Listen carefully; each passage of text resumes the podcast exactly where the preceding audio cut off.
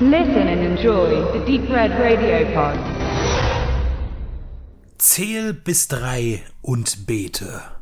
Ein Columbia-Western von 1957 in Schwarz-Weiß. Warum ich mir diesen Film zur Ansicht ausgewählt habe, ist ein sehr dürftiger, denn es handelt sich hierbei um den Film im Original 310 to Yuma. Und natürlich habe ich zuerst das Remake gesehen. Todeszug nach Yuma hieß der in Deutschland von James Mangold mit Russell Crowe und Christian Bale. Der, boah, nach Zweit- und Drittansicht eher als mäßig in meiner Erinnerung wartet. Umso mehr begeisterte mich jetzt das Original. Zähl bis drei und bete. Von Regisseur Delmer Daves, der mit 30 Werken als Regisseur ein sehr stabiles Övre anbietet. Der hat noch für etwas mehr Filme auch geschrieben. Unter seinen Regiearbeiten äh, finden sich auch einige in meinem Regal, beispielsweise Rivalen mit Frank Sinatra und Tony Curtis und Natalie Wood von 1958 er hat sich überwiegend mit Western, mit Kriegsfilmen und Abenteuern beschäftigt. Und er hat noch etwas gemacht, ähm, etwas, das mir am Herzen liegt, und zwar hat er inszeniert die Gladiatoren. Demetrius and the Gladiators von 1954, denn das ist ein ganz besonderer Film, der eigentlich als der eine gilt und möglicherweise sogar als der einzige, der eine direkte Fortsetzung ist eines Monumentalfilms. Er ist nämlich das Sequel zum Film Das Gewand. Und das Gewand nicht von Daves inszeniert, sondern von Henry Costa war der allererste CinemaScope-Film und darüber hinaus ist er ein gut produzierter und sehr spannender Monumentalfilm.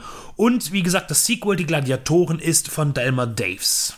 Also ein Mann, der für die großen Studios große Filme inszenieren durfte.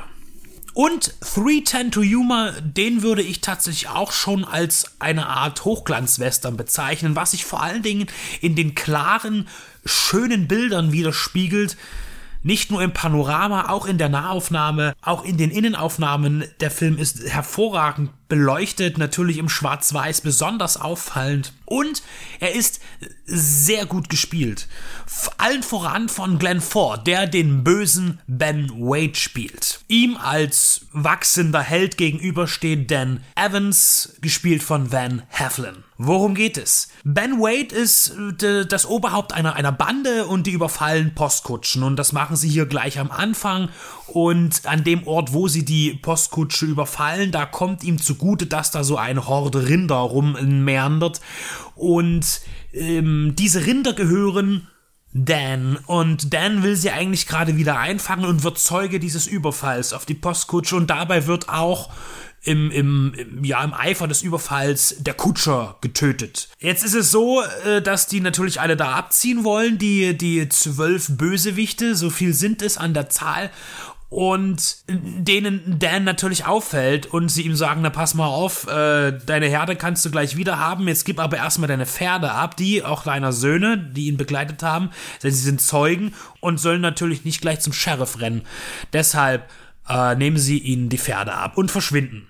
Es kommt dann später dazu, dass äh, Ben Wade im nahegelegenen Ort verbleibt, seine Gang reitet voraus, er bleibt zurück und wird halt noch im Nachgang vom Sheriff des Ortes und dem Besitzer dieser Postkutschenlinie äh, unter Mithilfe von Dan Evans äh, dort vor Ort festgehalten und man beschließt ihn äh, ja den Behörden auszuliefern. Und das äh, ist mit viel Angst verbunden, denn man fürchtet natürlich, dass die Gang das spitz kriegt und wieder umkehrt äh, um Ben Wade zu befreien. Und somit ist Dan Evans in einer Zwickmühle, denn eigentlich will er gar nicht weg. Er will zu Hause bleiben, er hat große Probleme, man lebt in einer sehr trockenen Region, es hat nicht geregnet, es gibt kein Grünzeug für das Vieh, es sind richtig beschissene Zeiten. Und ähm, er braucht eigentlich Geld, 200 Dollar, um irgendwie so ein bisschen da um die Runden zu kommen, um auch Wasser ausreichend für sein Vieh zu haben. Und das bekommt er nirgendwo her. Äh, und dann ist es natürlich der Weisheit letzter Schluss, dass er sich auf einen Deal einlässt, denn der Besitzer dieser Postkutschenlinie bietet natürlich jedem Freiwilligen 200 Dollar, genau die Summe, äh, wenn sie ähm, Ben Wade mit begleiten auf dem Weg zur, äh, zum Vollzug, zum Justizian. Äh, und, und das ist jetzt die Aufgabe. Ben Wade muss zum Zug gebracht werden, nämlich nach Contention City. Da fährt der Zug um 3.10 Uhr nach Yuma.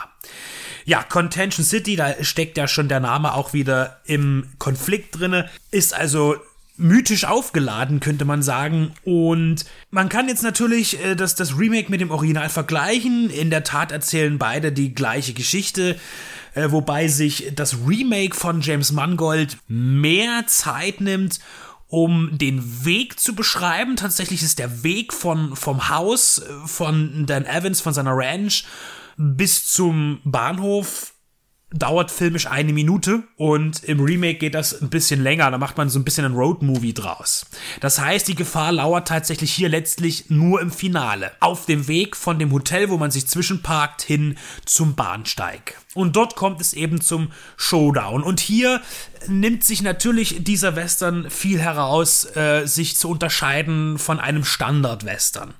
Denn vieles ist anders. Beispielsweise eben gibt es nicht dieses ganz tolle klassische Finale mit einer Gegenüberstellung in einem Duell oder äh, Duellähnlichen äh, Aufeinandertreffen, sondern es ist hier mehr ein Flüchten, ein Schleichen und ein, ein, eine Art Guerilla-Vorgehen, das ähm, man ist natürlich in der Unterzahl, denn die Gangster von Ben Wade versuchen natürlich ihren Chef dort rauszuholen.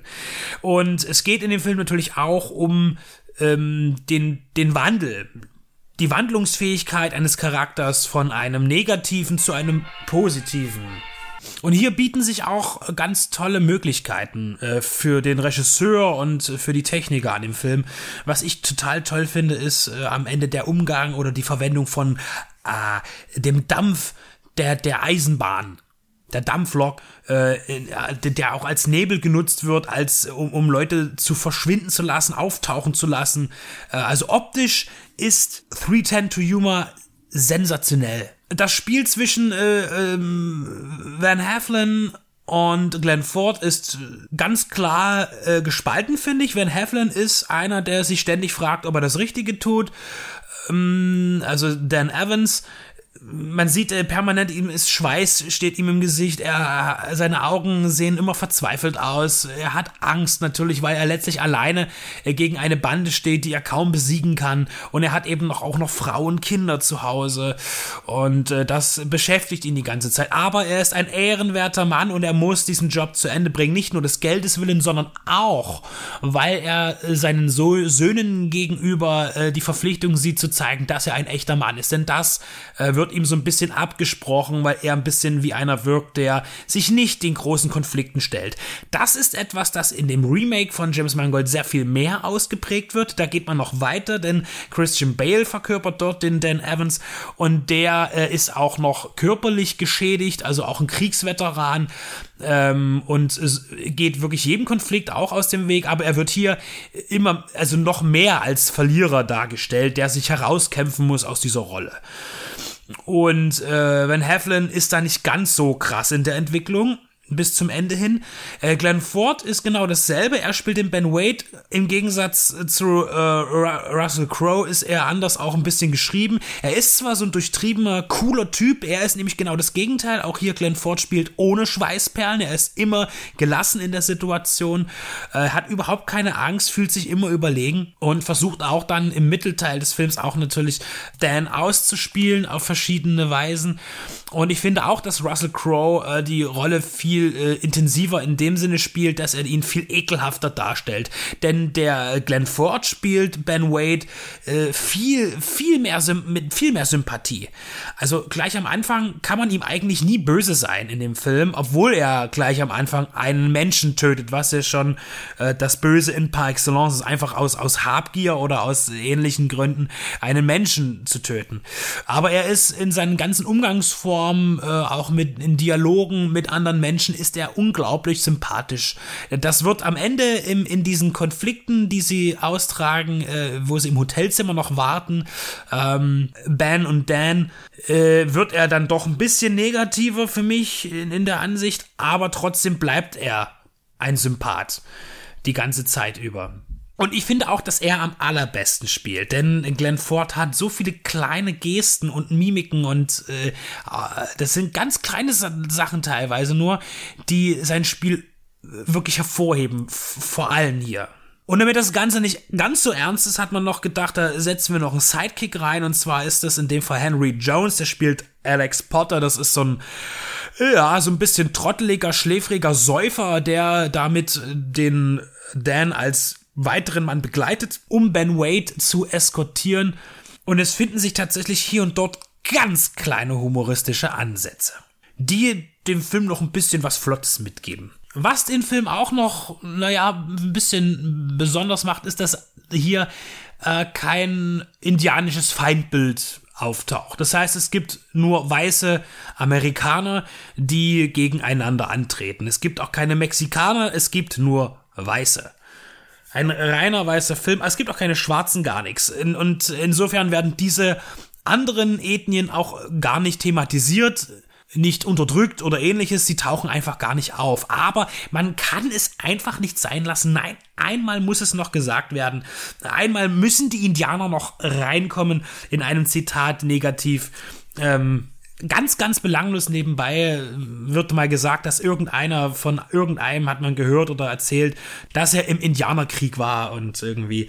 Äh, man kann es nicht lassen, tatsächlich. So ein Ding muss noch rein, um den Weißen, die, die als das weiße Wesen Amerikas als das absolut Gute darzustellen. Das hätte man sich auch sparen können, finde ich. Das macht den Film nämlich nicht mehr oder minder Natürlich darf auch eine Frau mitspielen, eine wichtige Rolle, die Ehefrau von Dan, Amy, gespielt von Felicia Farr, ähm, ist an der Seite, spielt, übernimmt andersrum, Entschuldigung, und zwar übernehmen die Kinder, speziell ein Sohn, der älteste Sohn, im Remake die Rolle der Frau des Originals. Denn im, im, Remake ist es so, dass ja der Sohn dann auch mitgeht noch und am Ende im Finale ähm, eine sehr emotionale, wichtige Rolle spielt. Diese ist dann, äh, wird gespielt im Original von der Ehefrau, die auf einmal noch auftaucht in Contention City, um ihren Mann noch einmal zu sehen und die ganze Situation zu kommentieren und dass sie ihn als den großen Mann in ihrem Leben ansieht. Zähl bis 3 und Bete kommt auf Blu-ray-Disc von Explosive Media zu uns nach Hause als haptisches Medium, als Extras in dieser Amaray-Fassung der obligatorische Trailer und eine Bildergalerie seltener Artworks. Was zu einem Kauf auch noch überreden könnte, ist, dass die Bildqualität tatsächlich sehr gut ist. Was einem eben auch wieder besonders bei Schwarz-Weiß-Filmen und der speziell entsprechenden Beleuchtung, Ausleuchtung der Szenen besonders ins Auge fällt. 310 to Yuma von Columbia Pictures von 1957.